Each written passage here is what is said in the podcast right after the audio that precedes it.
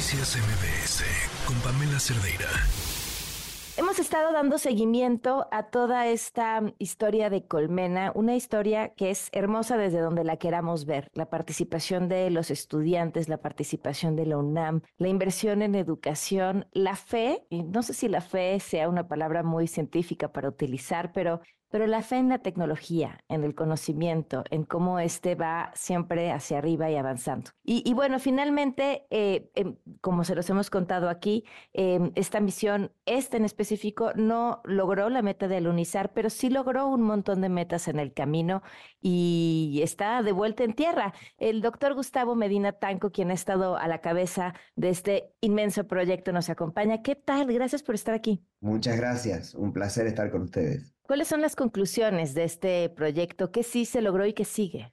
Mira, yo creo que lo importante para tener en cuenta, que tal vez la, la gente no siempre percibe, es que esto es una iniciativa mucho más grande que solo la misión Colmena en sí mismo, esta primera misión. Lo que nosotros venimos haciendo desde 2015 es tener un objetivo estratégico de largo plazo de desarrollar hasta 2030 una tecnología realmente innovadora a nivel mundial y hacerla desde México y hacerla con gente joven, con gente que realmente va a vivir esa nueva era del espacio. Eh, dentro de ese contexto, Colmena, esta primera misión, tenía toda una serie de objetivos que iban desde simplemente ser capaces de diseñar un, un micro robot para uso en el espacio, algo que nunca se ha hecho antes, ¿sí? Hasta ver cómo se plasmaba eso realmente en un objeto concreto y construirlo, eh, validarlo eh, para poderlo subir como misión a una nave que va a la Luna, como la nave Peregrine, validarlo para subirlo al cohete de Vulcan Centauro de ULA.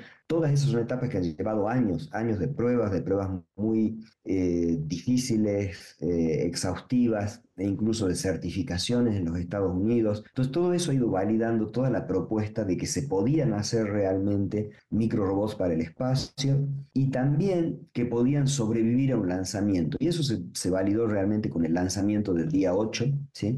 De enero, en el cual pudimos ser lanzados de un cohete que va a la Luna, que es un cohete muy poderoso, ¿sí? a bordo de una nave realmente espacial que se va a alejar de la Tierra, que va a salir de, de, una burbuja que nos protege de campo magnético aquí e introducirse en lo que es el espacio profundo. Es cierto que no conseguimos llegar a la Luna, donde queríamos validar una serie de, eh, o realizar una serie de tareas científicas de investigación al respecto del polvo lunar, pero realmente una buena, buena parte de la misión, e inclusive llegando a la Luna, se trataba de validar con miras a realizar las otras misiones en el futuro, la tecnología innovadora que hemos desarrollado. ¿sí? Porque cuando vas a llevar algo tan chiquitito al espacio, sobre todo al espacio profundo, o sea, cuando te vas a meter dentro de lo que se llama el espacio interplanetario, donde están realmente los cuerpos celestes, ¿sí? Eh, es otra cosa, es otro nivel de dificultad, es otro nivel de problemas. Existen soluciones tradicionales para resolver esos problemas, pero con nuestra tecnología esas soluciones no se aplican. Entonces tuvieron que ser desarrolladas nuevas de muy baja masa a muy bajo costo, con nuevos materiales, y todo eso lo queríamos validar. Entonces, cuando surgió este problema con la nave y se decidió que iba a ser imposible que alunizara, lo que hicimos fue inmediatamente hacer un plan de emergencia para validar por lo menos toda la parte de ingeniería y de tecnología. Y eso es lo que hicimos porque cuando ya estás en el espacio profundo, prácticamente es lo mismo que estar en la Luna, porque como la Luna no tiene ni atmósfera ni campo magnético, vos te la podés imaginar a la Luna casi casi como una nave espacial grande, ¿sí?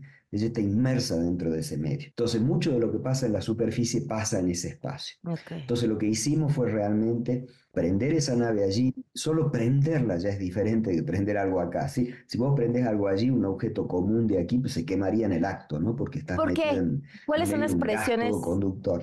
Pero después pudimos Perdón, ¿cuáles son esas presiones a las que se ven expuestas los materiales que tienen que ser tan innovadores y distintos y complejos? Mira, radiación, estás en, en, lo que es el viento solar, es prácticamente como si fuera una extensión de la atmósfera del Sol, es como si vos fueras a operar dentro de un reactor nuclear. Pero por otro lado, tienes también grandes variaciones de temperatura, ¿sí?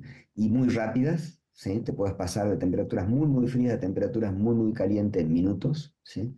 Con lo cual, pues, se te puede romper todo. Eh, y es muy difícil operar en esas condiciones. Los componentes electrónicos electrónicos no funcionan todos a las mismas temperaturas ni nada. Los materiales se te quiebran, ¿sí? Los materiales se expanden y se contraen en forma diferente con la temperatura y se te puede romper todo. Por otro lado, eh, la radiación te puede destruir componentes electrónicos, te puede degradar materiales, ¿sí?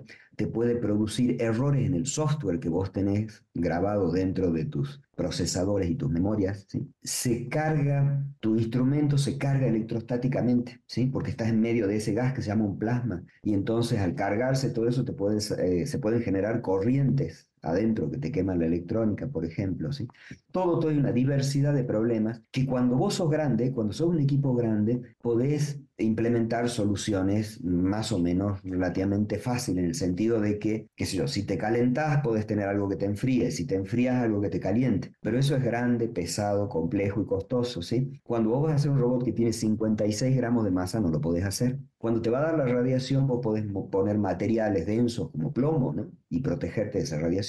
Yo no le puedo poner eso a un robotcito de 56 gramos, ¿no? O a todo el resto de mi electrónica. Entonces para eso diseñamos soluciones nuevas. Es por esas cosas que nadie lo hizo antes tampoco. Y también, bueno, porque no tenían la filosofía que nosotros tenemos de trabajar en enjambre, ¿no? Donde lo que interesa es no la, la gran capacidad de un individuo, sino el hecho de que ese individuo sepa y consiga trabajar con otros en forma cooperativa. Entonces, todas esas cosas fueron valoradas. No pudimos validar, no pudimos realizar la parte científica en la superficie de la Luna, que es como un 25% de los objetivos que teníamos, pero en realidad, en términos de proyecto a largo plazo, eso no es un impacto grande, porque lo importante era la parte de tecnología. Teniendo validado eso, nosotros con eso ya podemos construir Colmena 2, con lo que aprendimos de esta misión, y simplemente a Colmena 2, que tiene otros objetivos, dentro de ese plan de desarrollo, pues se le agregará la parte científica. Es decir, los que salieron perjudicados acá son los robotcitos de Colmena 2 que van a tener que trabajar más, básicamente cuando lleguen a la Luna, ¿sí?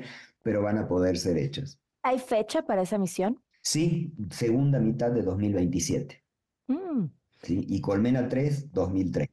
Ahora, de estas nuevas soluciones tecnológicas que, que lograron diseñar para resolver estos problemas, ¿cuál te parece la más emocionante? Mira, todas, porque todas han representado tanto trabajo, tal tormenta de ideas y de discusiones y de pruebas para validar que te diría que todas y cada una son importantes. Para que te des una idea, cuando vos vas a hacer un proyecto de estos, lo tenés que dividir en pedacitos para empezar a atacarlo. Y cada pedacito es como si fuera un proyectito en sí mismo, ¿sí? Y a veces un proyectón en sí mismo. Y todo se junta después para hacer. Si vos a Colmena lo dividís en proyectos que les llamamos paquetes de trabajo, son 375 paquetes. O sea, es como si vos tuvieras que hacer 375 proyectos de investigación diferentes para conseguir armar Colmena. Para que te des una idea de la complejidad. Si parece que por ser chiquitito es simple, no, no. Ir al espacio es complejo, ir a la luna es todavía más, una de las cosas más complejas que hace nuestra civilización. De hecho, con haber llegado